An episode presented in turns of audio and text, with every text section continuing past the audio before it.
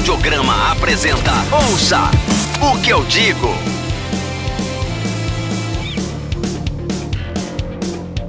Meninos e meninas, moços e rapazes, senhoras e senhores, está começando mais um Ouço que eu digo. Eu sou o Ed. Eu sou o João Pereira.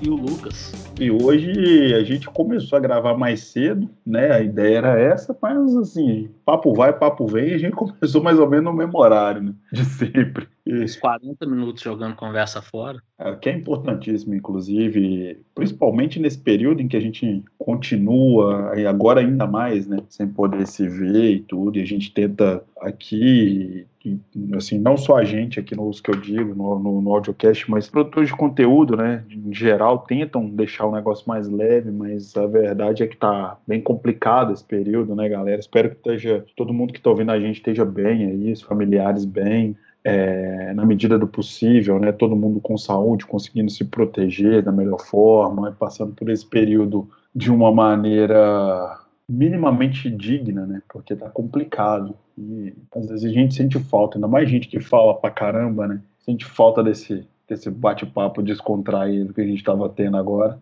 E é por isso que demora, às vezes, começar a gravar. Não é verdade? Exatamente. A pauta de hoje é uma pauta. Eu não sei se essa. É uma pauta fúnebre, porque né? E nada inédita. É uma pauta e ninguém nunca falou sobre isso. Tá, Exato. Eu queria deixar claro aqui que é a primeira vez que alguém que fala de música fala sobre isso. É, é uma pauta fúnebre, mas envolve um pouquinho de teoria da conspiração, envolve um pouco de coisa. Acaba caindo no imaginário popular também, né? Vira uma coisa que faz parte da cultura pop, que é o famoso Clube dos 27, né? Pessoas geniais, pessoas promissoras, pessoas medianas, enfim, celebridades do meio da música que morreram aos 27 anos, seja qual for a causa dessa morte, né? Mas antes da gente começar a falar sobre esse assunto inédito, o John vai dar os recadinhos das redes. É, audiograma.com.br barra podcast, lá você encontra tudo que você precisa saber sobre o nosso audiocast, links das plataformas onde a gente está disponível, resumo dos programas, coisas que a gente citar por aqui, tá tudo lá, audiograma.com.br barra podcast. Além disso, é seguir o Audiocast em todas não, né? Nas duas redes sociais onde ele está presente, né? No Instagram é. e no Facebook. Só procurar lá por o Audiocast e seguir os dois perfis oficiais, onde você vai acompanhar a gente mais de perto, saber o que está acontecendo focadamente no nosso podcast. Fora isso, é seguir o audiograma em todas as redes, tudo barro, arroba audiograma, é, acessar o audiograma.com.br para ficar informado sobre as principais, ou nem tanto, notícias do mundo da música. E apoia.se barra audiograma, nosso pedido de ajuda, a partir de dois reais por mês você consegue colaborar com a gente, ajudar a manter o podcast, o site e outros projetos vivos e progredindo. É isso aí. Ouça o que eu digo. Galera, é o seguinte, não tem muito segredo. Né? Hoje é, a gente falou zoando, mas é uma pauta para lá de conhecida, muita gente já falou sobre isso. Então vamos lá. Querem começar por onde? Fazendo algum tipo de contexto? Quem quer começar? Lucas quer começar, não quer não, Lucas? Eu não. Bom, então é isso. Obrigado para você Obrigado, que ouviu o podcast. Semana que vem a gente volta com mais um programa. Galera, Não, vamos seguir, vamos fazer o seguinte, vamos seguir aquela pauta demorada de foi feita em dois minutos. É, a gente vamos lá. hoje. Vamos lá, pra vamos quem lá. não sabe, a gente não tinha roteiro nenhum para gravar até hoje à tarde. Então, não, quem, quem, gente, quem sabe, quem segue a gente, quem é ouvinte antigo, sabe que a gente nunca tem roteiro, né? Chover no molhado. É, hoje acho que eram umas quatro e meia e eu escrevi umas quatro, cinco coisas que a gente pode falar. John concordou, Ed concordou e ficou. E é isso. É Essa era a pauta. Galera, é, é, é o seguinte, o Clube dos 27, é, como eu já falei no início, são artistas da música que morreram aos 27 anos, sua grande maioria por é, incidentes trágicos envolvendo bebidas, álcool, é, algum tipo de doença, ou uma combinação de todas essas coisas, enfim. E o mais interessante é que 27 anos é uma idade muito nova, né? Geralmente é uma idade muito muito baixa e geralmente é, um artista promissor, né, um artista que está começando uma carreira, tem muito a, a, fazer ainda após os 27, é só o início da carreira deles. Tem artistas que nem estouraram ainda com 27 anos. Exatamente, exatamente. Tem artista que começa uma carreira muito antes disso, mas vai estourar só bem depois. Então, assim. Por outro lado, a Billie Eilish vai ter 10 anos de carreira quando ela tiver 27 anos de idade. Sim. E isso aí me faz já, já entrar numa primeira coisa aqui. Michael Jackson tinha o quê? 17 anos de carreira, mais ou menos? é, mais ou menos isso. Na Lorde é, Devia ter uns 22, pelo menos a Lorde com 20, a Lorde, acho que agora, tipo assim, parece que a Lorde tá na música pop desde, sei lá, dos anos 80, e acho que agora que ela tá com 20 e poucos anos, 23 anos, não sei. Sim, sim. Enfim, tem artistas que começam muito novos, assim, e não são exceções, tem realmente artistas que começam a carreira muito cedo, mas assim, essa data, esse, essa idade dos 27 anos ficou muito conhecido, muito popular, é, justamente por esses artistas que eram muito promissores e que tiveram a sua vida interrompida é, nessa idade por algum tipo, por alguma coisa.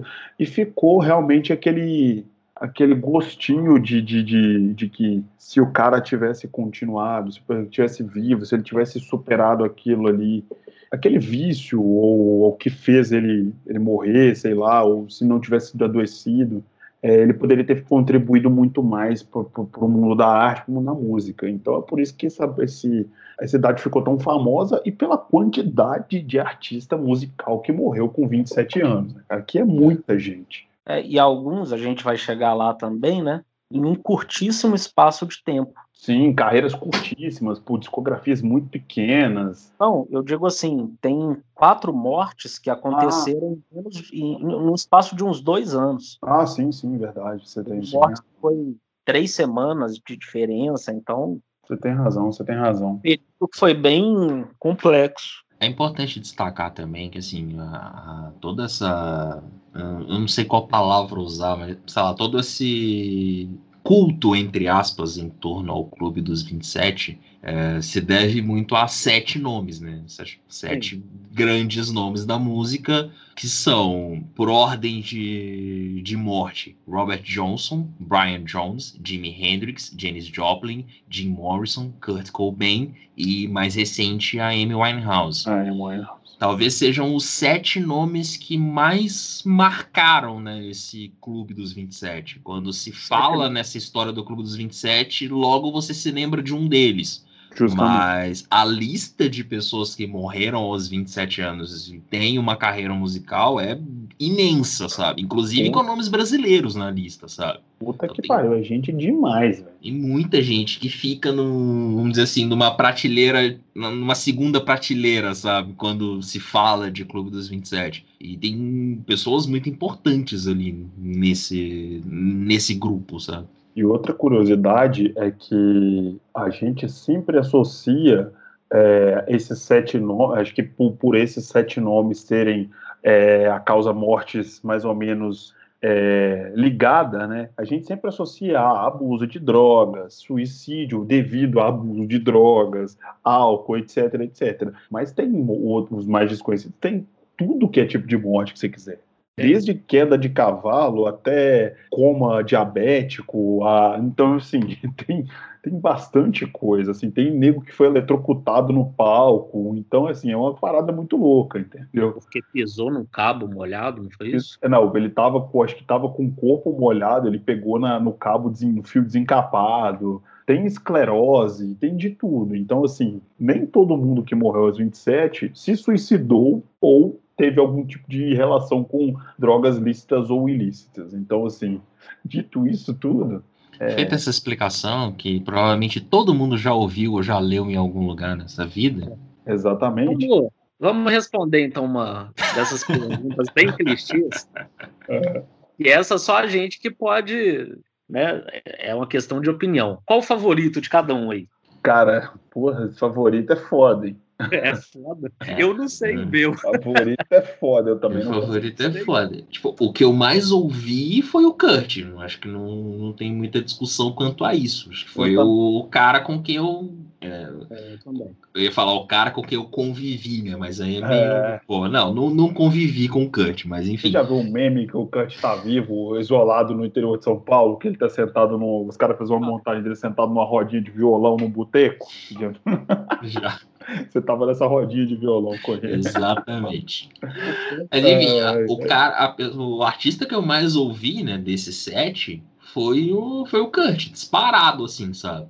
Mas, mas... uma coisa também, desculpa te cortar, John, mas é o seguinte, quando ele morreu aqui, a gente era muito novo, né, e tudo, mas eu lembro, assim, quando comecei a gostar de música, acho que eu já até comentei isso em podcast, que a gente falou do, do Kurt, ainda era muito forte, assim, para mim, tipo, toda semana em banca de jornal tinha pôster do Kurt, lembra disso? Sim, cara, a figura dele era, era onipresente, né? E assim, Nirvana foi uma banda que continuou assim, tocando muito por muitos anos. E foi uma então, banda que dele foi muito presente pra gente.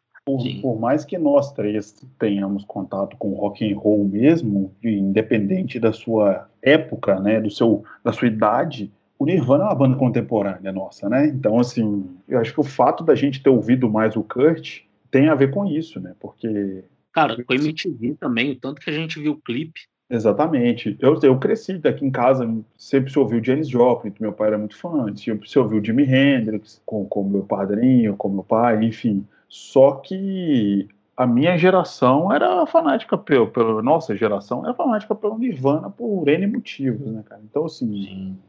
Eu não consigo dizer qual é meu favorito de é. verdade. Talvez eu, eu possa dizer o que eu, o, os dois que, eu, que, que menos significam alguma coisa para mim. Assim, não que eu não goste, mas que eu não tenho tanta tanto apelo emocional é o Jim Morrison e o Brian Jones, dos mais famosos assim. Porque eu nunca fui nem, nem tão fã de The Doors, nunca achei, né, The Doors nunca foi uma banda que me pegou como as outras bandas da época, e nem sou tão fã dos Rolling Stones, nem antes, nem, tipo assim, nem antes, nem depois do, do, do Brian Jones, entendeu? Agora, Hendrix, Joplin, o Kurt e a própria Amy Winehouse depende muito da minha, da minha fase. Por exemplo, hoje em dia, se for para falar desses todos, eu ouço mais a Amy Winehouse. Mas eu já ouvi mais o Kurt, né, o Nirvana na época. Eu já tive uma fase que eu era completamente obcecado pelo Jimi Hendrix. Igualmente com, com a, a música da Janis Joplin também, tive uma fase desse jeito. Então, assim, eu não consigo dizer qual é o meu favorito. Eu tô nessa, eu tenho três também, né? O Kurt, a Janis e o Jimi Hendrix. Mas eu gosto muito do Doors, gosto muito do Robert Johnson, gosto demais da Amy e gosto muito dos Stones, mas o Brian Jones é um dos membros da banda que eu menos tenho apego, assim. Ele e o Bill Wyman. Então, eu menos sou fã é o Brian Jones. Mas entre esses três, né, James, Jimmy e Kurt, para mim é difícil.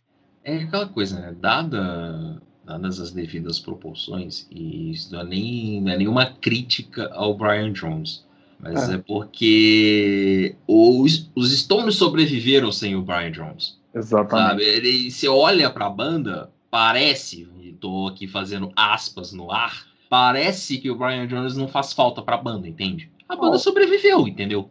Pois é, é que assim, para mim, eu, assim, eu gosto muito mesmo dos Stones. É, o Brian Jones ele morreu quando os Stones tinham acabado de lançar o primeiro descasso, assim, sabe? Aquele disco que é foda do início ao fim, uhum. que é o Biggest Bucket. E ali para mim começa, assim, os Stones já faziam músicas muito boas, mas faltava aquele disco, aquele petardo mesmo, sabe? Sim. E aí ele morreu logo depois de lançar o que para mim foi o primeiro. E aí começa para mim o auge dos Stones. Aí o disco, logo depois que ele morre, sai o Let It Bleed que acho que é meu favorito, mas ele praticamente não participou do disco. Acho que ele participou de duas músicas só. Acho que nem tocou guitarra, teve uma música que ele tocou percussão. Então, a fase de ouro dos Stones ele quase não pegou, né? Pois é, então acaba que ele fica meio meio relegado, né? É. Se for comparar todos os sete, né?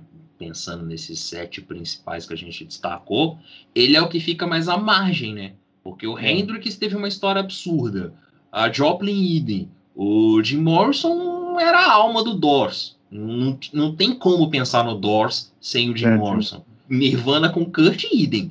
E a Amy Winehouse é é só um dos grandes nomes ali da década, da primeira década dos anos 2000, sabe? Não, não tem muito o que discutir, sabe? Ela é o nome. Ela é o nome. Ela não, acho que não tem, não teve arti artista que chegou próximo do que ela fez nesse início dos, dos anos dos anos é, 10. Ah, eu sei, né? Porque aí. Não, não é nem anos 10, né? Porque é, o, é, o, é, é a primeira década dos anos 2000 ali, né? Então aí você tem bandas ali, você tem o indie rock né, em ascensão e tal. Então, Cara, pra eu... mim, ela é, um, ela é um dos nomes marcantes da década para mim, sabe? É, mas eu, até mesmo pelo trabalho dela, o, o que, que ela tava entregando ali, sabe? Que era um negócio totalmente inesperado pra época, sabe? Justamente o que eu ia dizer, pelo, pelo, pelo que ela fez e pelo o tanto que ela se tornou unanimidade nos meios, assim, eu acho que e pela, pela morte trágica também e, e, e, precoce, acho que ela acabou se tornando um, um, um, símbolo de uma, de uma geração, sabe? Sim, não, com certeza, com certeza. Para mim, ela é o maior pelo seguinte, digo o nome da década, ou até dos últimos, sei lá, 20 anos, por uma coisa, eu não lembro se a gente conversou isso em reunião de pauta ou para algum podcast, mas acho que ela foi a última pessoa que conseguiu reunir tantas tribos, assim, sabe? Ela pessoal do jazz, comentar isso mesmo, é verdade. Muita é. gente é. gosta. Ela foi assim, o último Norvana, né? Ela foi o último Norvana. É. Ela pode ver, assim, o pessoal do jazz gosta, do blues, do soul, do rock, do pop. Tem música dela que você pode tocar em qualquer banda, assim, que, de qualquer desses estilos. Ah, você pode sim, tocar rehab numa banda. Eu já vi rehab tocando em lugar de rock. E o pessoal cantando, todo mundo curtindo pra caramba. Não, Já, não lógico, lógico. Tocar no blues. Ela é muito. Ela é muito. É, sui generis, né, cara? Se for parar pra pensar assim, ela não. Ela, ela dialoga bem com qualquer. Até do, do pop ao jazz, assim. Ela, sim, é, sim. ela vai que vai. Ouça o que eu digo. O, o, Lucas comentou que as mortes foram próximas, mas, cara, de, do dia 3 de julho de 69 ao dia 3 de julho de 71, a gente perdeu três dos principais do, do, dos principais nomes do Clube dos Sete, né? Quem inaugurou a lista dessa desses desses São sete nomes. Foram quatro, não? É, foram quatro. Eu falei três. James e é, eu falei três. Perdão, é. Foi o Brian Jones que morreu primeiro, né? No dia 3 de julho de 69. Em seguida morreu o Jimi Hendrix no dia 18 de setembro de 70 a, a Janis morreu no dia 4 de outubro de 70 e o Jim Morrison morreu no dia 3 de julho de 71, exatamente dois anos depois do Brian Jones. Cara, e assim, pensa bem, num espaço de três semanas perder o Jimi Hendrix e depois a Janis. É, exatamente. O Jimi Hendrix ainda existe uma certa polêmica a respeito da morte dele, não sei se vocês, pelo menos o que eu leio com frequência é que ninguém sabe se ele tomou a superdosagem de pílula para dormir acidentalmente, se ele estava muito louco e tomou, ou se ele sabia o que estava fazendo e foi auto-extermínio, enfim, só, só sei que só, só se sabe que na necrópsia dele constou que ele teve uma superdosagem de pílulas e, e morreu asfixiado pelo próprio vômito, né? Porque a pessoa, quando toma muito remédio para dormir, dá, dá supersedação, né? E Provavelmente ele vomitou durante o sono e morreu engasgado. A Janis Joplin teve uma overdose, né? Teve um rush de heroína depois de um tempo sóbria, ela usou em uma quantidade excessiva. O Brian Jones morreu afogado na piscina dele, que é também uma morte bem trágica, mas assim, ele também era uma figura e que é... tem as teorias da conspiração. Tem gente que fala que os Stones que mandaram matar. É, é a gente falou um pouco sobre pedreiro para matar ele, né? Afogado é... na piscina, enfim. É. Tem umas teorias. Falou disso. Falou naquela teoria da, do programa ah, de da conspiração de que ele provavelmente teve alguém assumiu o lugar dele. É uma confusão é. que envolve o Paul McCartney também. É um, é um trem muito doido. A galera quiser entender melhor, houve o programa da, sobre teorias da conspiração que ficou bem legal, inclusive. Só que o fato é que o Brian Jones também já era um cara bem polêmico pelos exageros dele. Era um cara que tinha que, que era bem, bem. Ele era bem porra louca. É bem Sim. porra louca, justamente. E, e, esse último ano, né, antes da. Esse último ano de vida né, do Brian Jones foi extremamente pesado. Né? Foi um ano que ele fez de tudo que ele podia e não podia também. Né? É, não é mole não, velho. A vida, sua vida de rockstar dos anos 70 era 60, inclusive, nem chegou nem nos 70. Nos anos 60 era meio complicado.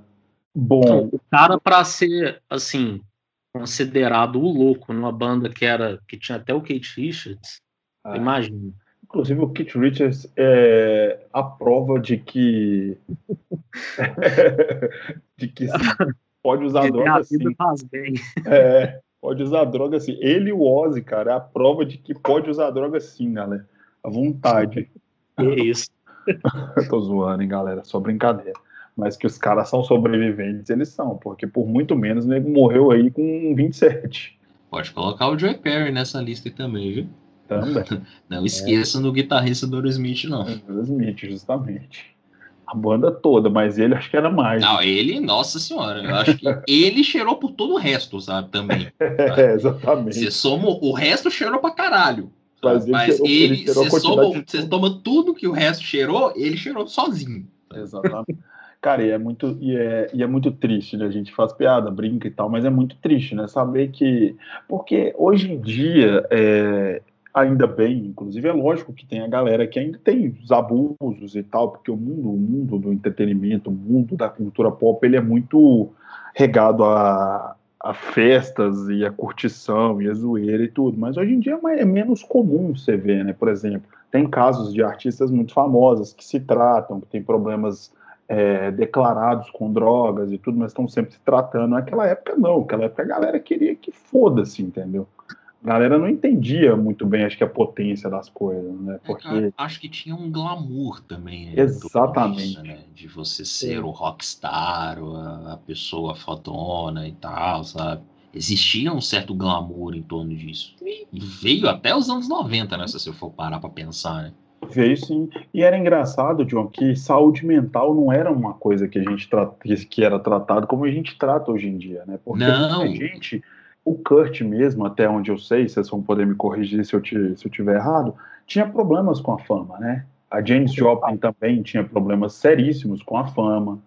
É, o Hendrix eu não sei, mas eu, eu já li, eu já li algumas algumas umas matérias sobre ele que era uma pessoa extremamente tímida também. Então assim, não é, gente, não é dizendo que é certo nem errado, tipo assim, inclusive não façam isso, mas a droga é um refúgio, né? O álcool é refúgio. Então, às vezes quando o cara não tá sabendo lidar muito bem com certas coisas, pode acabar abusando de, de drogas ou álcool ou, ou drogas lícitas também, né, no caso de algumas outras outras celebridades, enfim.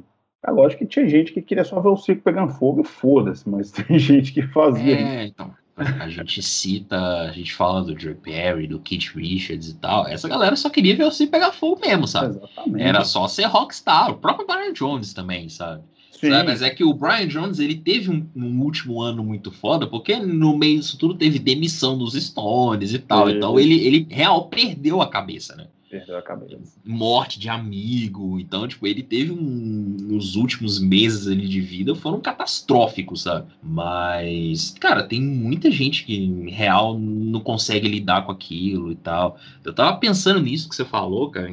Tava pensando na, na Amy Winehouse. E assim, como a gente não discutia saúde mental, né, há anos atrás, e ó, se eu for olhar, a Winehouse morreu em 2011. Em Então, 2011 a gente não discutia saúde mental, porque tudo que cercava a Amy era visto de forma caricata, era visto como se ela fosse a culpada, sabe? Ah, ela tá bebendo porque ela quer, sabe? Ah, ela tá se vestindo desse jeito porque ela quer, sabe? Tipo, não era uma parada assim, saca? E tem um outro ponto também que é muito foda, que é era a relação que ela tinha com a imprensa, né? Que ela, ela- talvez ela foi a última grande vítima do- dos tabloides ingleses, né? Que, tipo, cobriam ela tá vestida com uma camiseta rasgada indo na padaria comprar pão, sabe? Isso era motivo de notícia, de capa de, de revista semanal, de fofoca, e o caralho a quatro, sabe? E, velho, chega um momento que você surta, você não consegue mais lidar com aquilo. E aí você acaba buscando coisas onde você consegue se confortar. Ela João. tentou por muito tempo se confortar no álcool e acabou não dando certo, né?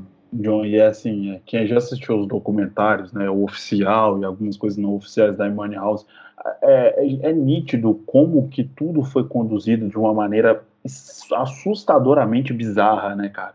As, a, os problemas que ela tinha de relacionamento com um marido super abusivo, um pai abusivo, é. A imprensa fudendo ela o tempo inteiro e, mostrando, e sabendo que ela tinha problemas é, que, assim, ela teve vários problemas psicológicos, mas a Amy Winehouse sempre teve um problema muito, muito grande de autoestima, né? Ela sempre teve um problema com a própria aparência. Então, assim, quanto mais a imprensa retratava ela definhando, pior ela ficava e... Sim.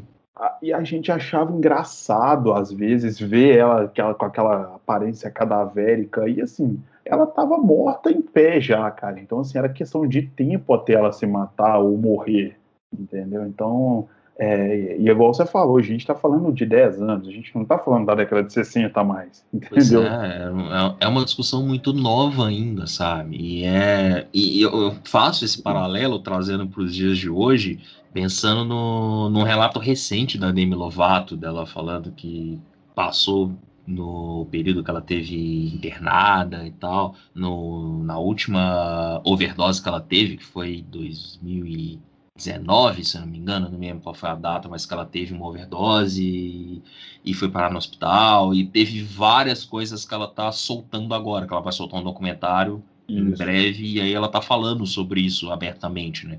Falando que ela teve. Estupro, né? É, estupro, tipo, o, hum, fala, o traficante foi levar droga para ela, e aí ela já tava muito louca e ele acabou abusando dela. Ela teve falência de órgãos, sabe? Tipo, a mina quase morreu num rolê desse, saca? Uhum. E, e se você for comparar muito as histórias em si, saca? Você consegue ver muita similaridade, sabe?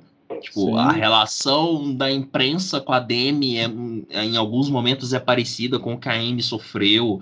É... Ela tem, também tem problema de autoestima. Né? Sim, né? ela tem vários problemas de autoestima. Tem as relações dela pessoais que geraram diversos problemas, sabe? Inclusive, ela teve um problema agora mais. com o noivado de um cara que, que, que foi babaca com ela, né? É, o cara ficou noivo dela só pra se autopromover, mano. Né? Bizarro, saca? É bizarro. E aí você vê como a discussão hoje em torno da Demi vai muito para o campo da saúde mental, porque é um negócio que a gente está discutindo e que talvez já tivesse sendo discutido lá em 2010, 2009, quando a Amy tava nesse né, fala nesse, nesse buraco, nesse é, cavando cada vez mais esse buraco, hum. talvez ela não tivesse morrido, sabe? Talvez não. Talvez não. É, é, é, muito foda pensar nessas coisas. Sim. Agora, uma coisa assim, sobre a Amy, como que foi para vocês, assim, como que vocês receberam a notícia? Porque foi a única que a gente viu, né?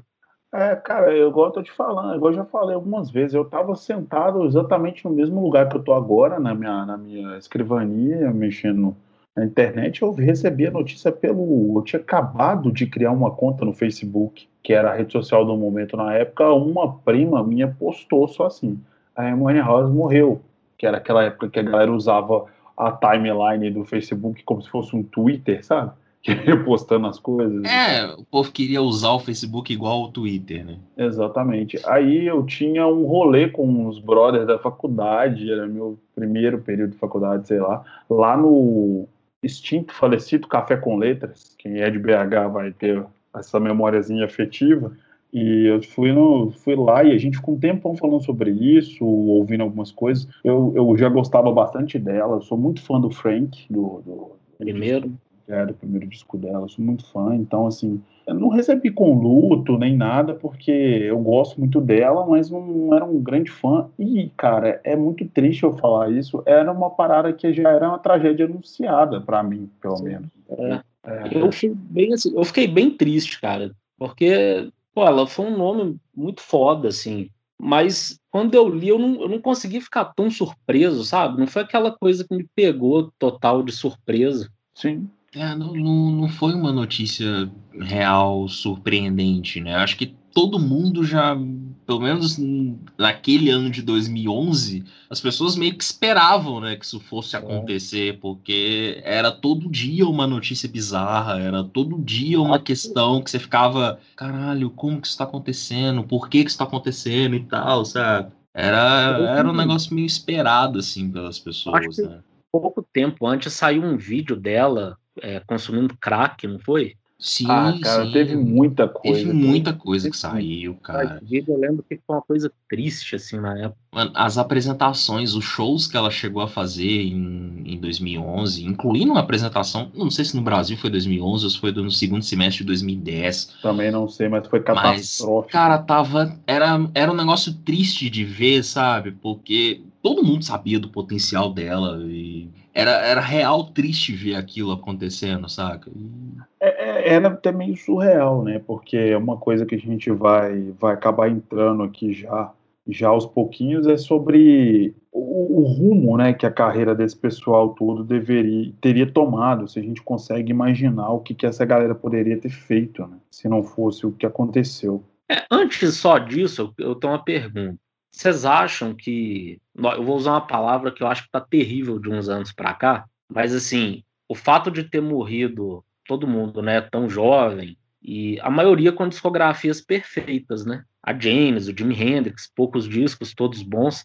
Vocês acham que isso. Como é que eu vou dizer? Tipo, protege. A palavra que eu ia falar é legado, né? Protege o legado deles, assim, a gente. Porque a gente só lembra deles muito bem, né? John, eu vou, vou, ver, vou ver o tom que você vai usar para poder ver o que, que eu respondo. É só porque legado é a palavra mais deprimente dos últimos anos, mas eu não pensei em um melhor. Ah, Lucas, mas assim, a nossa geração tem mania de super é, valorizar as palavras, sacou? Nossa, eu não aguento mais ouvir legado, legado, da Copa, legado das Olimpíadas, nossa, isso me deixa... É, difícil, difícil. Mas então. Tem uma então página de comédia chamada Legado da Copa que é muito bom. Se você quiser seguir agora que você é um cara que tem Instagram. Legado da Copa é a melhor página do Instagram, uma das melhores. Um papel que não foi finalizado até hoje. Mas vai lá, John. Cara, então, de certa forma protege, né? Querendo ou não, né? Se você tá produzindo coisas, a chance de você fazer algo ruim onde você entrar num declínio, ela existe, né? Ela sempre existe. Mas assim, tem uns casos que eu realmente não, não consigo imaginar como seria se o artista ainda estivesse vivo. Por exemplo, o Kurt. Eu não sei se o Nirvana teria mais muito tempo de vida, sabe? Ah, não teria, não. Eu, eu imagino que ele acabaria com essa banda no fim dos anos 90 e olhe lá, sabe? Talvez depois do Bleach, do acústico ali, ele decidisse acabar com a banda, sabe? A sensação é... de que ele já tava meio de saco cheio também, né? de, de, de Tava. Sei lá, do Nirvana, do, da fama. É, eu acho que ele tava de saco cheio da fama, sabe? Então acaba que o Nirvana entra no bolo, sabe? Ou, ou a banda ia parar por muito tempo, sabe? Ia ficar naquela do. Ah, um dia a gente volta e vamos ver no que dá, sabe? Ou a banda ia acabar. Então eu não consigo imaginar muito do Kurt fazendo depois do, da morte, sabe? Talvez Cara, um álbum solo, um trabalho com a Courtney Love, um duo com a Courtney Love, umas viagens meio doidas assim, sabe? Mas eu não consigo imaginar ele sendo um cara ativo, sabe? Então. Ah, Cara, até porque o Kurt, ele gostava de desenhar, gostava de outras é, coisas. Talvez ele fosse para outra área, sabe? Fosse fazer outra assim, coisa, ou só não fosse fazer nada, fosse viver do, dos royalties do Nevermind, e tá de boa, sabe? Eu acho que ele ia ser aquele cara que ia lançar um disco a cada 5, 7 anos, e cada disco ia ser de um jeito, porque ele escutava muita coisa. Eu acho que eu acho que ia lançar muita coisa ruim. Sim, ele ia ser um, uma espécie de John Frusciante, né? Só é, ele, aleatório. Ele, ia, ele ia experimentar até demais. Né? Se você gostar, melhor ainda, porque eu não gosto de ser famoso. Pois é.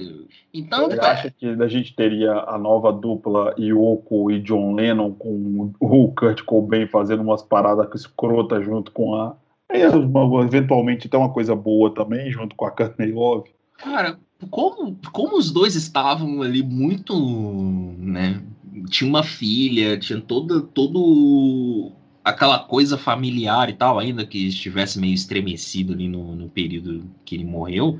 Mas era um, era um negócio que poderia acontecer, sabe? Sim, sim. Não, não dá para fugir disso, sabe? Talvez, ah, vamos fazer um troço aqui aleatório, sabe? Não sei se.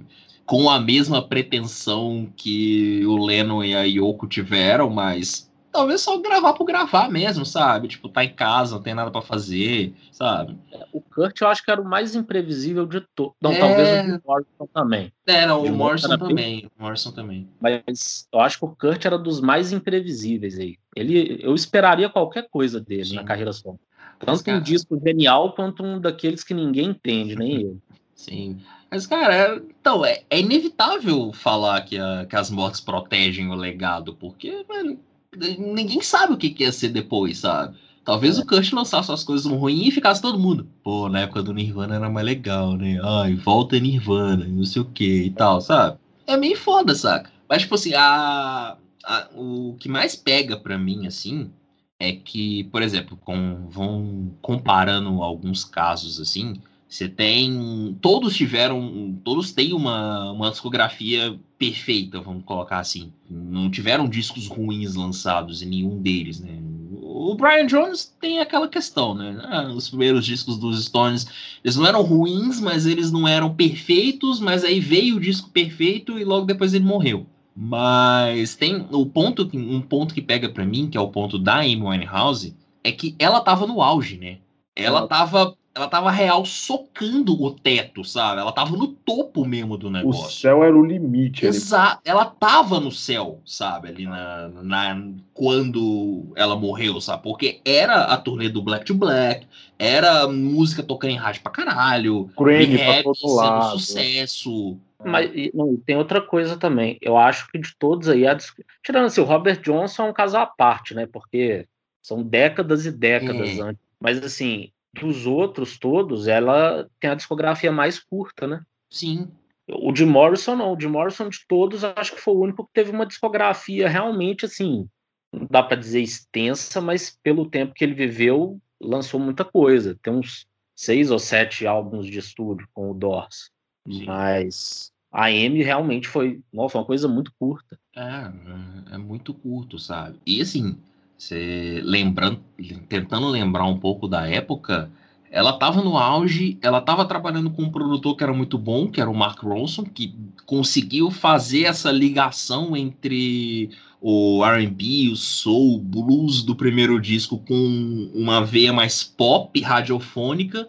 Ele é responsável por esse elo, então tipo, e foi um elo super premiado tudo mais, então não, não teria por que eles não trabalharem juntos num eventual terceiro álbum. Sim. Então, tipo, a chance dela continuar no topo era muito grande, se você for pensar por um lado. Pelo outro, como que tudo aquilo ali ia se refletir na carreira dela, sabe?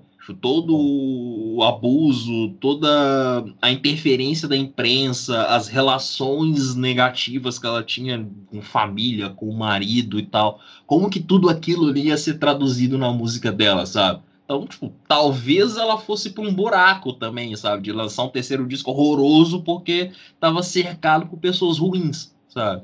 Mas é, é muito e se, né, sabe? No rolê. Só que ela tava real no auge, ela tava real socando ali o teto, sabe? Mas a, a, o, o, o, o, igual você falou, pelo fato dela estar tá socando o teto, a tendência é que ela fosse lançar pelo menos mais um ou dois trabalhos nessa na, com, com, a qualidade dos dois primeiros, sabe? É, então, não, não imagino que fosse cair, sabe? Ela não é. ia lançar um disco, sei lá, ela não ia lançar um Angles do Stroke, sabe? não, não ia.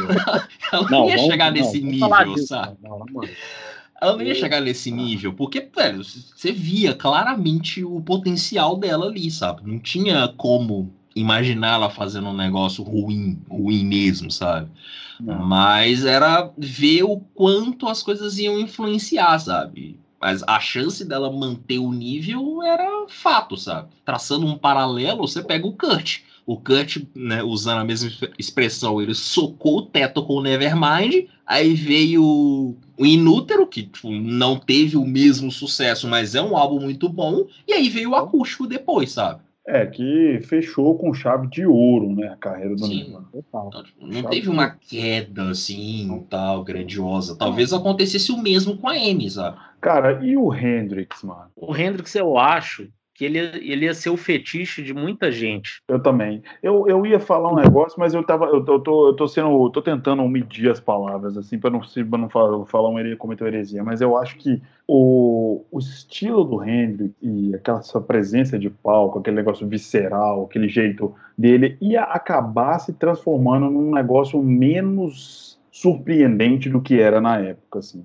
menos genial, menos, menos genial. Né? Exatamente, porque assim, o, o negócio do genial é que quando se alcança um patamar de genial, várias pessoas começam a seguir esse caminho, o genial fica medíocre, né? Fica mediano. É lógico que ele ia continuar sendo um maior guitarrista da história, porém, assim, ele ia começar a lançar um negócio mais ou menos. Eu acho que ele já ia começar a, a ficar repetitivo na questão de, de solo, enfim. Eu acho que ele a tendência é que ele, que, ele, que ele se tornaria uma pessoa comum com o passar do tempo. Assim, eu não sei se comum, mas eu acho que muita gente, assim, o Jimi Hendrix ia ser aquele cara que ia aparecer num tanto de disco de muita gente, sabe? Sim. Ah, é. sim, pra caramba. Pra caramba. É, não, igual a gente falou do, do Dave Grohl no, no programa do, do Foo Fighters, ia ter Jimi Hendrix com Dave Grohl, sabe? Sim. Dave Grohl ia fazer questão. Com os Beatles, ah, com certeza, sim, nas carreiras solo, o Paul, o John, eles vão querer o Jimmy. É, mesmo assim, nos anos 90, nos anos 80, ia ter muita participação especial dele. E algumas bem bizarras, eu acho. eu tenho certeza que se o Jimmy tivesse vivo na década de 80, ele seria o guitarrista rock do Michael Jackson. Sim, sim. pois é. Não sei. Não sei porque o Michael Jackson gostava de pegar quem estava bem no auge, né? Não foi por acaso que ele pegou, né? Halen. Eu acho que. Ah, sim, mas se for pensar, não sei se o Hendrix ele não estaria no. Ele não seria um nome grande, sabe? Não, grande ele seria, mas assim, eu digo, ele não ia ser o cara do momento, talvez, sabe? É, tem, é verdade, verdade, tem esse ponto. Ele, porque o Michael Jackson só pegou quem era, era assim, o cara. O Van é, Halen é, era. Verdade, verdade, verdade. Depois o Slash. Verdade. Mas eu acho que o, o, o Jimmy ia fazer muita coisa bizarra também. É um cara bem psicodélico, né? Aquela questão da psicodelia. Cara, e ele não fez, se a gente for parar pra pensar, bizarro não. de um jeito bom da palavra, assim. É demais, mas assim, eu acho que é um estilo difícil de você fazer tão bem por muito tempo. Não, com certeza. Então, o... Só me refresca a memória. O Hendrix lançou três discos? É, tem o, o primeirão, né, que é o, o Experience, depois o Access Bold as Love, que é meu favorito. Meu também. Um dos meus discos favoritos da vida, inclusive. É, é um e o Electric Ladyland. E depois tem, tem um póstumo que, cara, acho que é meu segundo favorito dele, é o Blues, que saiu já vinte e tantos anos depois dele morrer que Teve pega disco do Jimi Hendrix ser lançado em 2018, disco de inéditas dele, né? Só ah, para é, deixar claro. Ele é teve dois álbuns póstumos lançados em 71, um em 72, um em 74, um em 75, um em 97, um em 2010, um em 2013 e um em 2018. Não, mas nem tudo de inédita, né? Não, nem tudo de inédita, mas ah, foram todos com lado com b-sides, com é, gravações em, é, ao vivo, enfim, essa coisa de gravadora. Ó, um que é muito foda é esse o Blues, que acho que é de 94. Pegou só músicas deles, dele tocando aquele blusão bem raiz, é, é sensacional. Enfim, é, tiveram, foram três discos, a Emmanuel Reis 2, o, o Hendrix 3, né, o Jim Morrison, igual você falou, teve um pouco mais de discos lançados, é, eu acho que é isso, é um pouco até difícil fazer esse exercício de, de previsão, né, de que ser, como seria a carreira, mas assim, a gente vai chutando. Ah, não, Cara, a James eu vou ter que conferir aqui, eu sei que tem o Pearl, que é o mais famoso dela, talvez. Pearl, inclusive, ele é póstumo, viu? O Pure é póstumo, ele foi lançado em 71, né? É, pouco, acho que três meses depois da morte dela. Muita gente considera o melhor. São três discos, né, com o Big Brother and the Hold Company, de 67, o Chip Thrills em 68 e, o, e um álbum ao vivo, né, Live at Winterland, em 68, que saiu em 99, na verdade. Saiu em 99, foi gravado em 68 ao vivo. É. é e o Chip Aí... Thrills, só pra constar, acho que é o álbum que fez estourar, né? Que tem Sim. Summertime, tem Kiss of My Heart, Sim. um clássicaço. uma capa bem legal também, que é clássica. Aí em 69 tem um álbum com a Cosmic Blues Band. E em 71 saiu o Pearl, né? Com a Full Tilt Boogie. É uma discografia bem foda também, viu? Sim, com certeza, com certeza. O, Cosmic Blues, assim, a gente falando de como que a carreira seguiria, eu acho que talvez fosse mais nessa linha, porque ele é um disco bem assim de blues, assim, de soul, aquela música mais negra americana, sabe? Uhum. É, cheio de instrumento de sopro, aquele batidão assim do soul. A banda é gigantesca desse. É, ó, talvez seja meu disco favorito dela, assim. E ela gostava muito, né, de jazz, de, de blues. Imagino que esse fosse um caminho, assim, para ela. Cara, Pode se ser. você for pensar, foram o quê? Foram três anos, se for pegar o primeiro disco com a Big Brother and the Hold Company, é de 67. Então foram três anos com ela em vida. Três anos com ela em vida. O Hendrix também foi, né? Se eu não me engano, foi três ou quatro anos com ele em vida. Ele, os dois primeiros são de 67. Isso. Foi de 67. E o, e o último que ele lançou em vida, ele lançou em 68. Então foram dois anos de, de dois anos de, de, de carreira lançada, em, de discos lançados em vida. É muito Exato. pouco tempo pra gente, pra gente ficar pensando nisso. É. O Morrison lançou muita coisa em pouco tempo também, né? Quatro anos só e três anos, quatro. Mas lançou mais coisas. O Morrison eu não faço nem ideia do que, que ele faria depois. Sinceramente. Ah, eu também não, cara. O Morrison era uma figura bem, bem mais obscura para mim. Assim. Eu não sei se é porque eu nunca acompanhei muito uh, o rolê do, do, do Doors, mas assim, ele é uma. É, a carreira dele é mais nebulosa para mim. Assim. É, ele eu, não, eu nem arrisco. É. O Robert Johnson, cara, vamos avançando um pouquinho. O Robert Johnson também ele, ele inaugurou esse rolê, né? Ele que transformou um pouco essa essa questão dos 27, ele leva para o lado mais místico, né? Porque, de acordo com a lenda, foi ele que fez o, o pacto com o capeta, né? É, então... Nossa. É, mano. Ele é o responsável, né, pelo pacto. Pelo pacto, exatamente. Eu vou falar uma coisa. Eu acho ele o mais importante dessa lista aí, viu? É, se, for, se você for falar em pioneirismo, sim, né? Ele... É porque ele, ele influenciou praticamente todo mundo que veio, que está nessa lista e depois ele influenciou. É, porque ele foi um dos é. primeiros guitarristas de blues, né, da, da conhecidos, assim, ele era um cara é. negro, que fez... Não, um... e assim, você pega no som mesmo, por exemplo, o Jimi Hendrix, que é bluseiro, né, que tinha uma, tinha uma influência gigante de blues, com certeza, né, até, mesmo que ele não fosse um fã exatamente do Robert Johnson, mas ele gostava de pessoas que gostavam do Robert Johnson. Sim, não, né? Se você vai falar de um cara que é pioneiro, então provavelmente ele influenciou todo mundo. Até é, a própria Amy House, né? É, então, isso eu ia falar, até a Amy House, que é a mais nova, né, da lista. Uhum. Por exemplo, você pega Rehab, Rehab tem muito do blues de 12 compassos do, do Robert Johnson, a sequência de acorde. Imagina, o cara influenciou alguém que veio quase 100 anos depois. Kurt era fã do Lead Belly, que é outro cara pioneiro ali do blues, né? então eu Mas acho isso Robin... aí, isso aí é, é, o Satanás, né? É ele que, que coordenou essa parada toda aí por causa do pacto. Ah, é. Tem gente que leva a sério mesmo essa história, Cara, né? Sim, sim, e essa história virou uma parada de cultura pop, né? Porque o Tenacious D, aquele filme infame, né? aquele filme infame do Jack Black lá, que inclusive o abraço mais uma vez para o nosso querido amigo Dave Grohl, né? Que é o próprio Satanás no filme para quem já assistiu Tenacious D, é parte dessa mesma premissa. Não, não é a história do Robert Johnson, mas tem a ver com essa questão de que um cara que faz um pacto para ser bem sucedido na música, enfim, é, ele criou essa, essa mística em torno dessa história. Sim.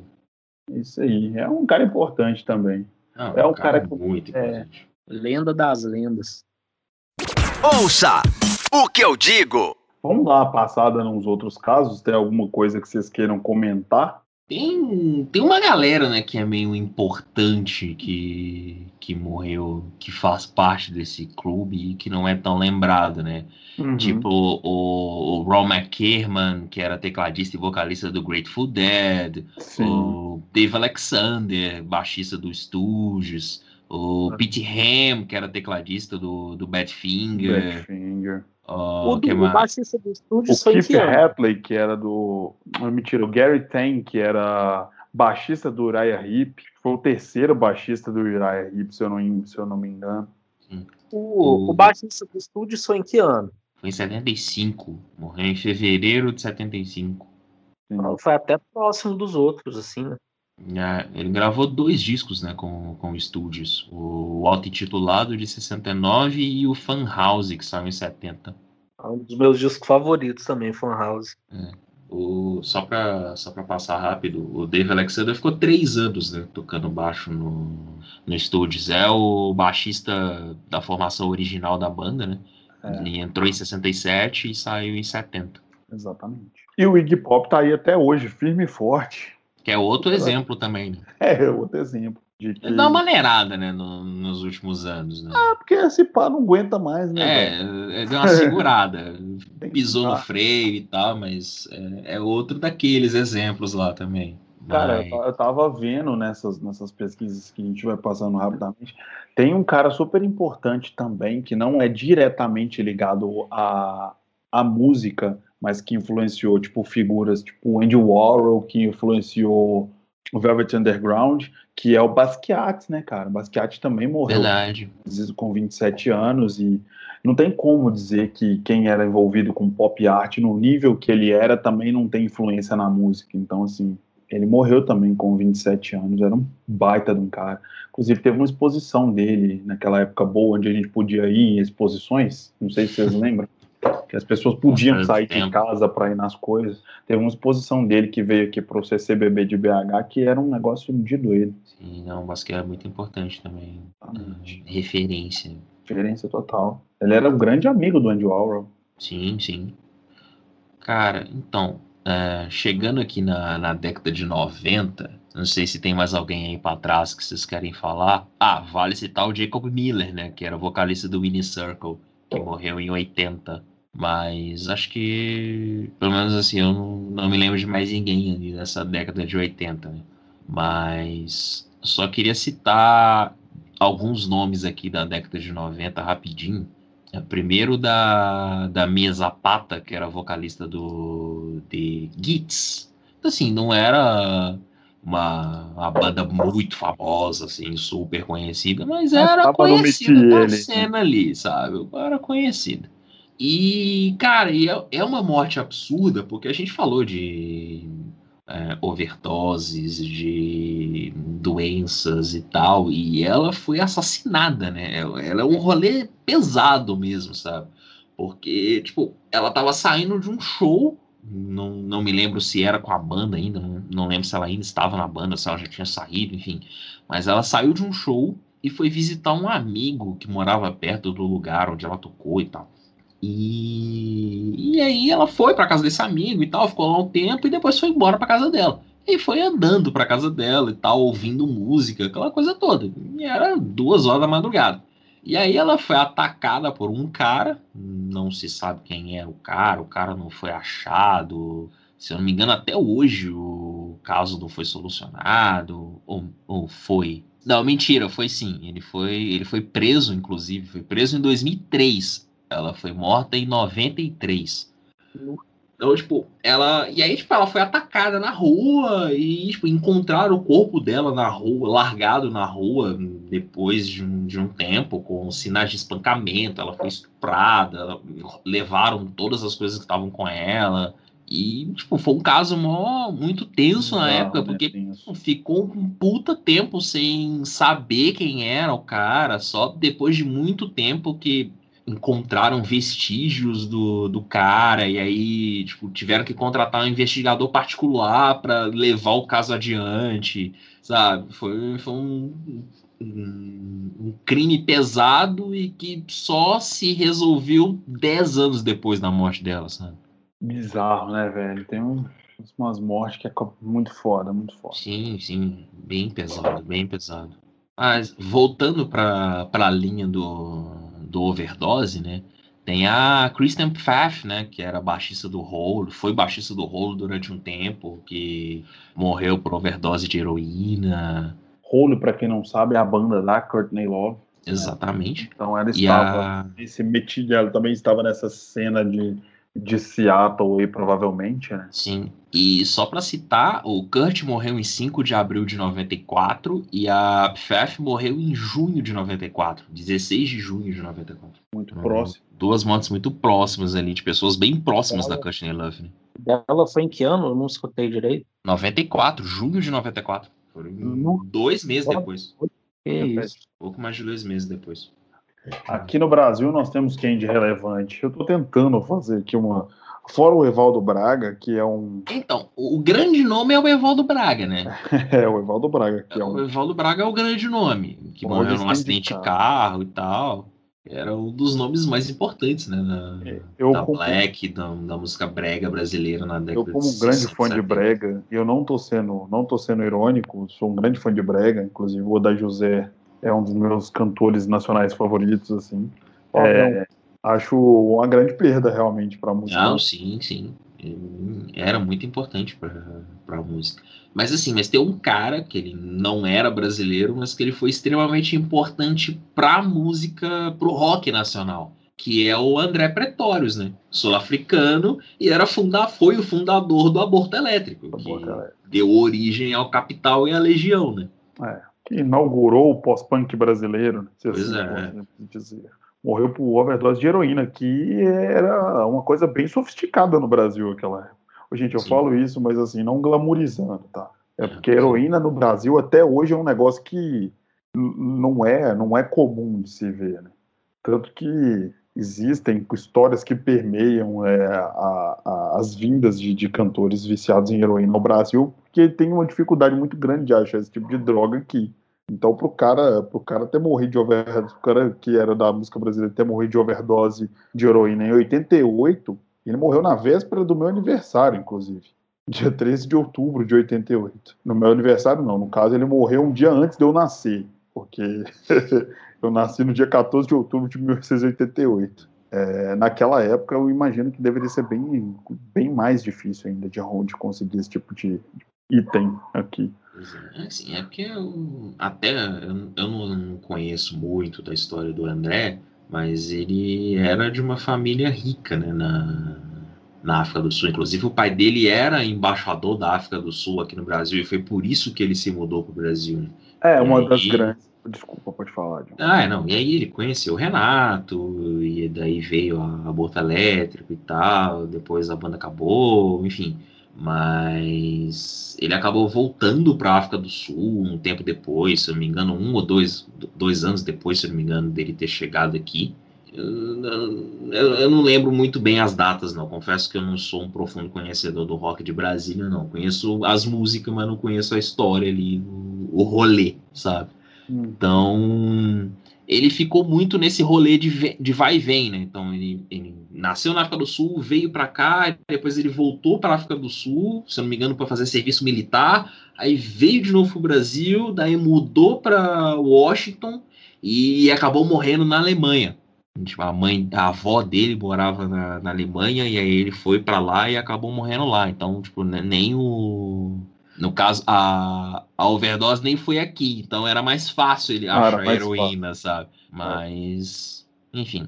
Sim, e, e era, e é uma das críticas muito grandes, muito fortes que você vê do pessoal do punk daquela época pro pessoal do pós-punk, né? Que é o pessoal de Brasília.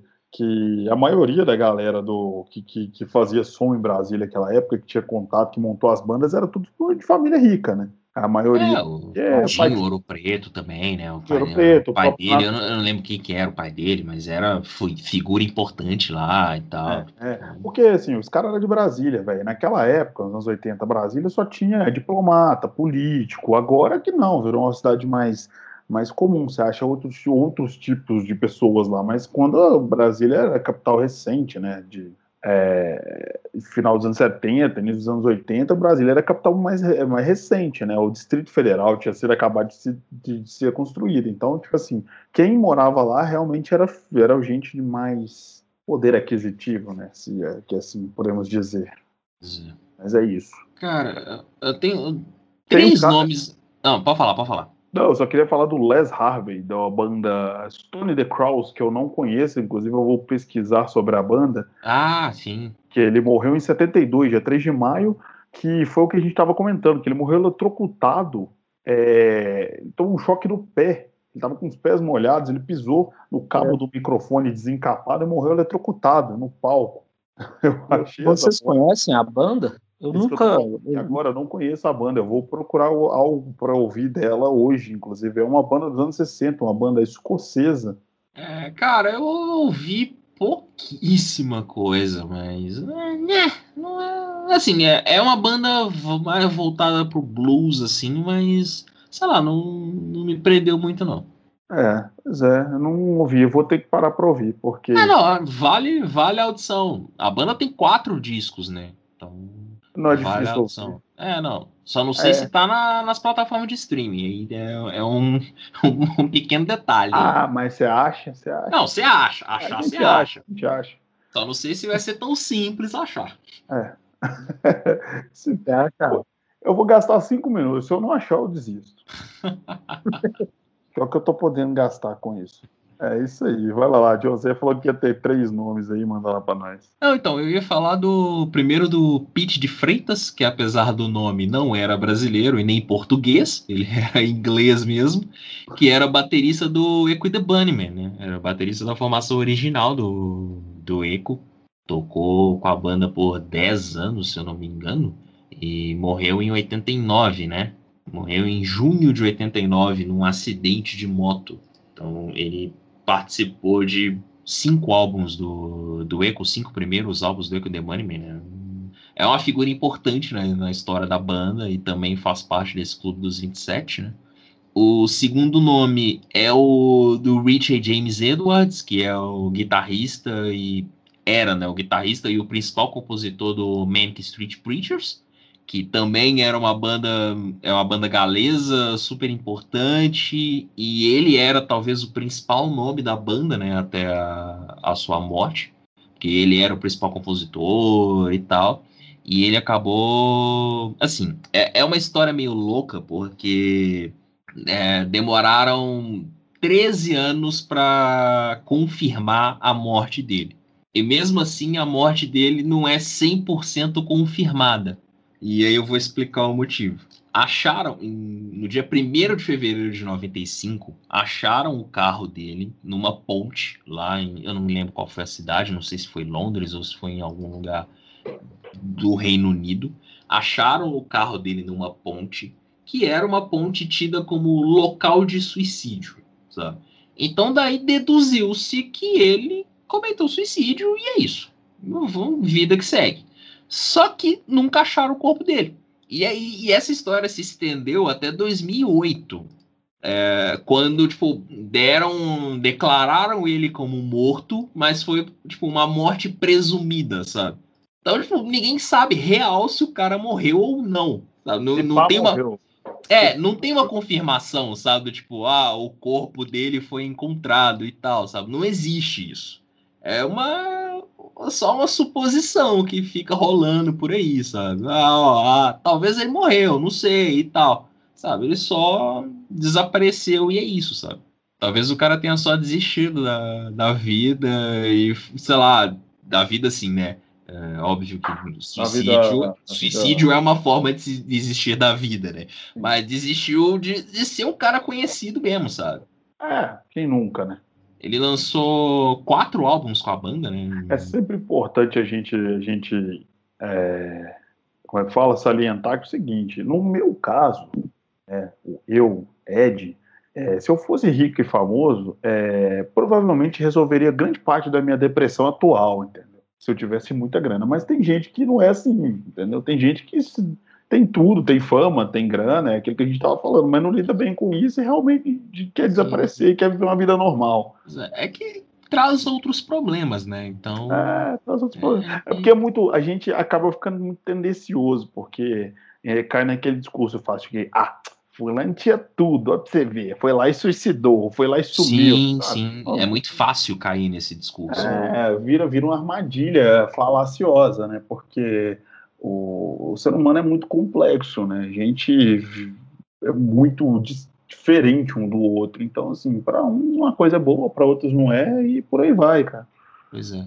E aí, tipo, só, só para confirmar a, a história, tipo, é, ele, ninguém achou nada dele e tal, e aí começaram a surgir umas histórias de que ele tinha sido visto em alguns lugares e tal, mas ninguém nunca confirmou esse rolê. Aí, em 2002, a, a família ganhou a opção de declará-lo como morto. E aí ficou-se mais seis anos nesse, nesse rolê, tipo, esperando, procurando, querendo saber e tal.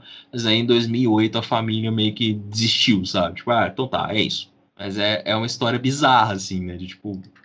Pois é. E, e só para fechar, aí eu já fecho mesmo, porque eu não vou ter mais ninguém para citar. Meu terceiro nome é um nome bem aleatório, na verdade. Porque essa é bem, bem nichado, é bem pros fãs de, de Eurodance. Ninguém vai lembrar, porque o, o Passion Fruit era uma, era uma, era uma banda qualquer, assim, do, do Eurodance. Vai ter gente que vai lembrar. E, cara, eles tiveram. Era um, era um trio, né? Era um trio de vocalistas e tal. E eles tiveram, assim, tiveram uma música que fez muito sucesso, que é I'm Dream of a White Christmas. Que, enfim, foi, fez um certo sucesso e tal. Foi o último, foi até o último single de trabalho. E assim, a música meio que fez um sim, meio que fez sucesso por causa desse fato, que foi a morte da Maria Serrano Serrano e da Natalie, da Natalie Van End. As duas morreram num acidente de avião em 2001 e a Maria Serrano Serrano tinha 27 anos quando o acidente aconteceu. Elas saíram, tava saindo de um show na Alemanha, em, acho que em Berlim, se não me engano, enfim, saíram de um show e estavam indo para a Suíça de avião. Era um avião que tinha 33 pessoas, contando com a equipe lá de, de tripulação e tudo mais. E, e, aí tava chovendo pra caramba, o tempo tava muito ruim, e o avião acabou caindo numa cidade, tipo, do lado do, aero, do aeroporto, sabe? do é questão do piloto real não ter conseguido encontrar o, a pista de pouso e o avião caiu e morreram. Das 33 pessoas, 28, 24 morreram e entre as 24 estavam as duas, a Maria e a Natalie.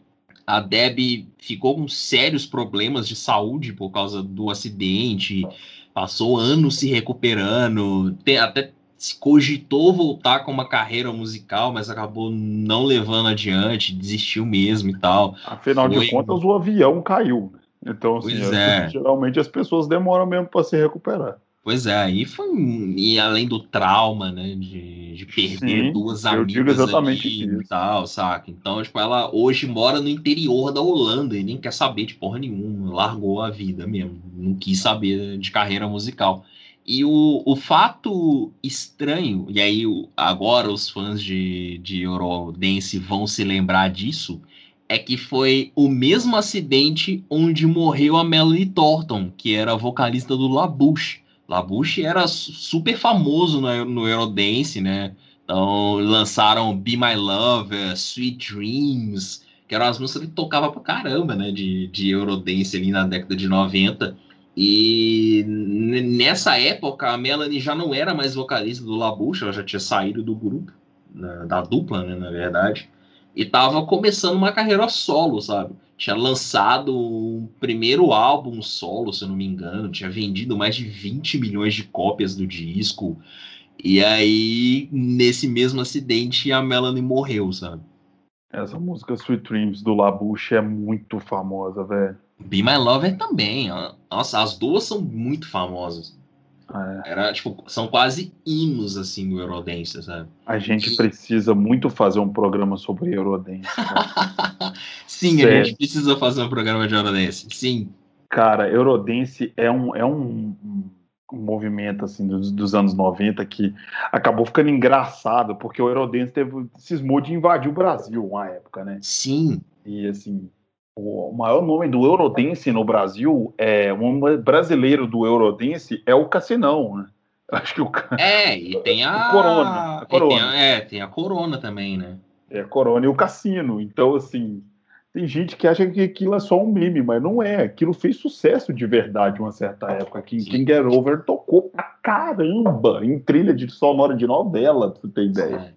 E, e, o Cassinão já é meio que fim, né, do, do Eurodance. O Eurodance. Né? Quase. 2000, tipo, o, é o último suspiro ali do Eurodance no Brasil, né? Mas foi um negócio que fez muito sucesso na década de 90. Tem é. um, trocentos artistas. Né? Eu, eu, eu, de verdade, assim, lógico que vou colocar um pouco de, de aspas na palavra fã, mas eu gostava muito do Ace of Base, pra você ter ideia gostava de eu parar pra ouvir, assim. Eu tinha de CD do Ace of Base. Hã?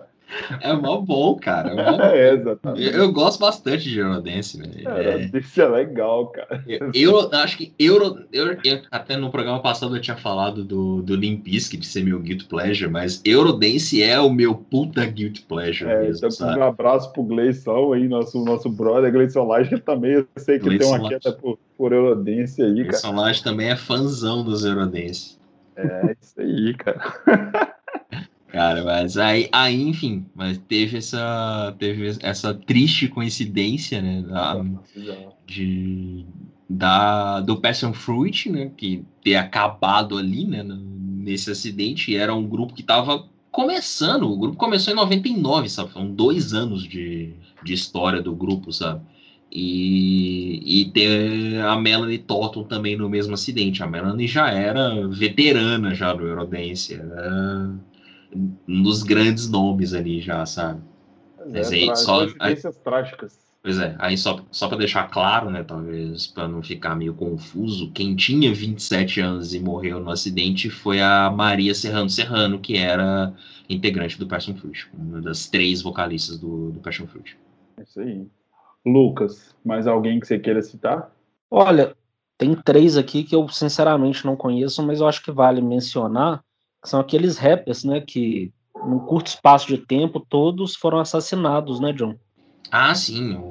Naquela época que o bicho pega, assim, três com 27 anos, porque com é. outras é. idades teve muito mais. É, não, teve muita gente que infelizmente morreu ali naquela década de 90. Porque... Bem na época ali do Tupac, né?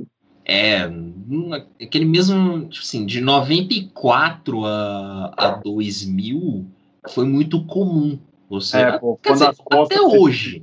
É, até hoje, né? Até pô. hoje é comum, sabe? É... Recentemente a gente teve rapper sendo morto por motivos aleatórios, se assim podemos dizer. E tem, e tem rapper, é, o, de, o Tekashi lá tá sobre, como é que fala? Tá sob proteção policial, né? Pois é, tem rapper em proteção policial, tem rapper preso, tem rapper incondicional, sabe? É, é, é um, é um bagulho meio louco, assim, sabe? É. Mas assim, essa, essa década de. No... A gente pega essa década de 90 porque era uma década de muitas rixas.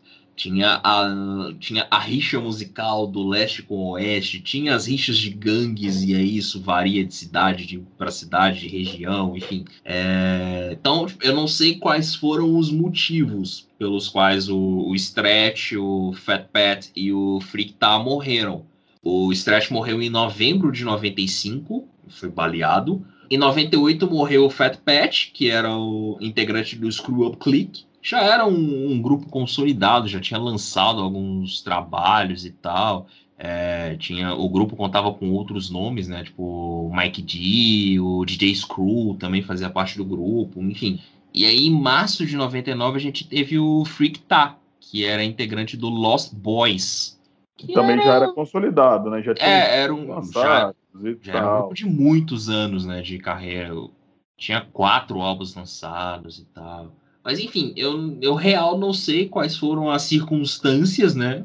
É óbvio que é, era um período onde estava muita coisa acontecendo, e aí poderia ser rixa musical, poderia ser rixa de gangue. Então eu, eu real não sei quais foram os motivos, mas é, foi um período onde muitos rappers morreram. Né? E é, infelizmente é uma parada que acontece até hoje. Até hoje. E, e não só pela música, né? Infelizmente não é, só pela música. Não só pela música em outras. Inclusive, eu andei lendo sobre a treta do Tekashi lá. Ele ia canguetar uma galera aí que não pode aparecer e ameaçou é, fazer uma delação e, enfim, mexer com peixe grande. Enfim, não vamos entrar é. nessa. É, mas é mais ou menos isso. É pesado. Ouça o que eu digo. Então é isso, galera. Acho que deu para passar mais ou menos. Falamos É, até para tentamos fazer não ficar mais do mesmo, né? Porque é uma pauta bem, bem, bem comentada e repassada por vários e vários posts, mas é sempre importante falar que teve uma galera muito boa que infelizmente morreu muito cedo, poderia deixar é, ter deixado muito mais, é, contribuído muito mais para a música, enfim, infelizmente não deu. E a gente vai encerrar o programa, cada um de nós vai indicar um disco de uma, uma das pessoas, né, de um artista que fez parte desse clube. É, posso começar? Manda ver. Eu vou começar indicando o Frank, da, da Amy House. É um baita disco, é o meu disco favorito dela. Talvez pela abrangência que o Back to Black teve, é, por causa da música Black to Black, da, da música Rehab e tal o Frank ele tenha ficado um, um pouco mais underground e tudo. E é um disco lindo. Tem Take the Box, que é uma das músicas mais bonitas da Amy House. Tem Funk Me Pumps, que também é uma baita música foda. Enfim, o disco é todo lindo. E eu indico, sobretudo, a versão Deluxe, que foi uma versão lançada. É, eu não sei se tem no Spotify. Eu tinha esse, eu tinha esse disco. É, eu tenho esse disco ainda. Ele ele num HD, só que eu não sei se ele está no Spotify, depois eu posso até dar uma olhada. É que é uma, uma edição que foi lançada só com voz e piano, entendeu? Então, assim, é ainda mais especial do que o próprio Frank, e é isso. Minha indicação é o Frank da Amy House. É o disco da capa branca, né? Tá, tá no Spotify, sim. Tá, o Deluxe, né? Que você tá falando. Ah, tá. Que é o disco com 31 faixas, é... tem os registros ao vivo, tem umas demos, ele tá lá, assim. Isso. E o Frank é o. A capa do Frank é tão bonita, né? Que é tão legal que tem ela com a expressão. A gente falou tanto do sofrimento dela, ela tá com uma expressão muito bonita na capa, segurando um doguinho. Sim, essa, essa, capa é muito bonita. A capa do, do Back to Black também é bonita. Né? Sim, sim. As duas capas são bem bonitas. São muito bonitas. É, é uma indicação legal porque o Back to Black estourou e tal, mas o Frank não, não recebeu a atenção que merecia, né? Cara, acho Take the Box uma música assim. Se você não se, você não se emociona, não estou dizendo de chorar, mas se, se não te desperta um sentimento bonito escutar essa música, é porque você tem algum problema de coração. E não cardíaco, eu digo de falta de coração mesmo, de sensibilidade. Entendeu? O ah, Stronger Than Me também é muito boa. Também, também. Esse disco é muito bom. Próximos. Vou indicar então o Fan House dos estúdios. Pô, uma um dos, maravilha. É, cara, um dos discos mais sujos que eu já ouvi, assim, é uma pauleira e um disco estranho também, pô, no meio daquela pauleira tem música que tem até saxofone. Então, Studios é aquela famosa banda que popularizou o que a gente conhece como protopunk hoje em dia, né? é. que, a, de, tudo, tudo tem tanta nomenclatura, tanta coisa diferente. Studios é pioneira no do protopunk, que é o o caos que antecedeu o caos do punk. É. E assim, só uma coisa sobre os principais nomes, é a o Jim Morrison, James, Jimmy, enfim. Escutem as discografias completas, porque são tão curtas e tão boas, né? Sim. Por que não, né? Sim, vale é. a pena. Vale a pena. Com certeza vale a pena. John, encerra para nós então. Cara, eu, eu, não sei se eu já falei do, do Manic Street Preachers aqui no, no podcast, em outros programas, mas é, é uma daquelas bandas que eu gosto assim de graça e que é uma banda boa e que ninguém dá moral, sabe? Por exemplo, é uma, é uma banda que eu nunca vou ver tocar no Brasil, sabe? Porque não tem, não consegue encher, sei lá, não consegue encher a obra, sabe? sei. Então, mas é uma banda muito boa e eu gosto bastante da banda. Foi uma banda que eu tive contato, assim, já nessa última década, né? Por causa de um disco que chama Postcards from a Young Man, que saiu em 2010. E é um disco que eu gosto bastante. E foi dali que eu comecei a gostar da banda. Eu vi, tipo, nossa, banda boa e tal. E aí pegar toda a discografia para ouvir e tal. É, é, Essa banda tem muita coisa para ouvir. São 13 álbuns lançados até hoje, o mais recente de 2018.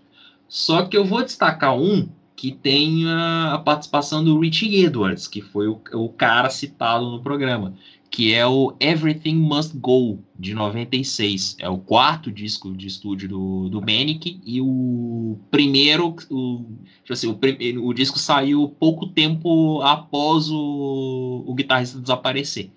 Então, tipo, é, é bem Britpop, tem umas pitadas de hard rock, assim, em algumas músicas, mas ele é bem Britpop mesmo, né? aquela linha ali do, do rock britânico ali mesmo, sabe? Então, uhum. é um disco bem legal. A, a, faixa título, Everything Must Go, é boa. Australia é uma música que eu gosto bastante. No Suffer Soul Feeling também é, é uma música que eu gosto bastante. Então, é um disco muito bom. É talvez um dos meus discos favoritos da banda e vale a pena ouvir. Everything Must Go, do Manic Street Preachers, que saiu em 96. Esse eu vou ter que ouvir, porque eu realmente não conheço. Cara, é, é uma banda legal, cara. É uma banda legal. Mas é, é aquilo, é, é uma banda que nunca vai romper a bolha. Se até hoje não rompeu, esquece, sabe? É banda bem nichada mesmo, que você vai ouvir, tipo, pô, tem umas coisas legais e tal. É uma banda que varia muito, sabe? De, principalmente nesses últimos discos a banda que foi buscando muitas coisas aleatórias, assim, sabe? Tipo, o Postcards é bem pop rock mesmo, sabe?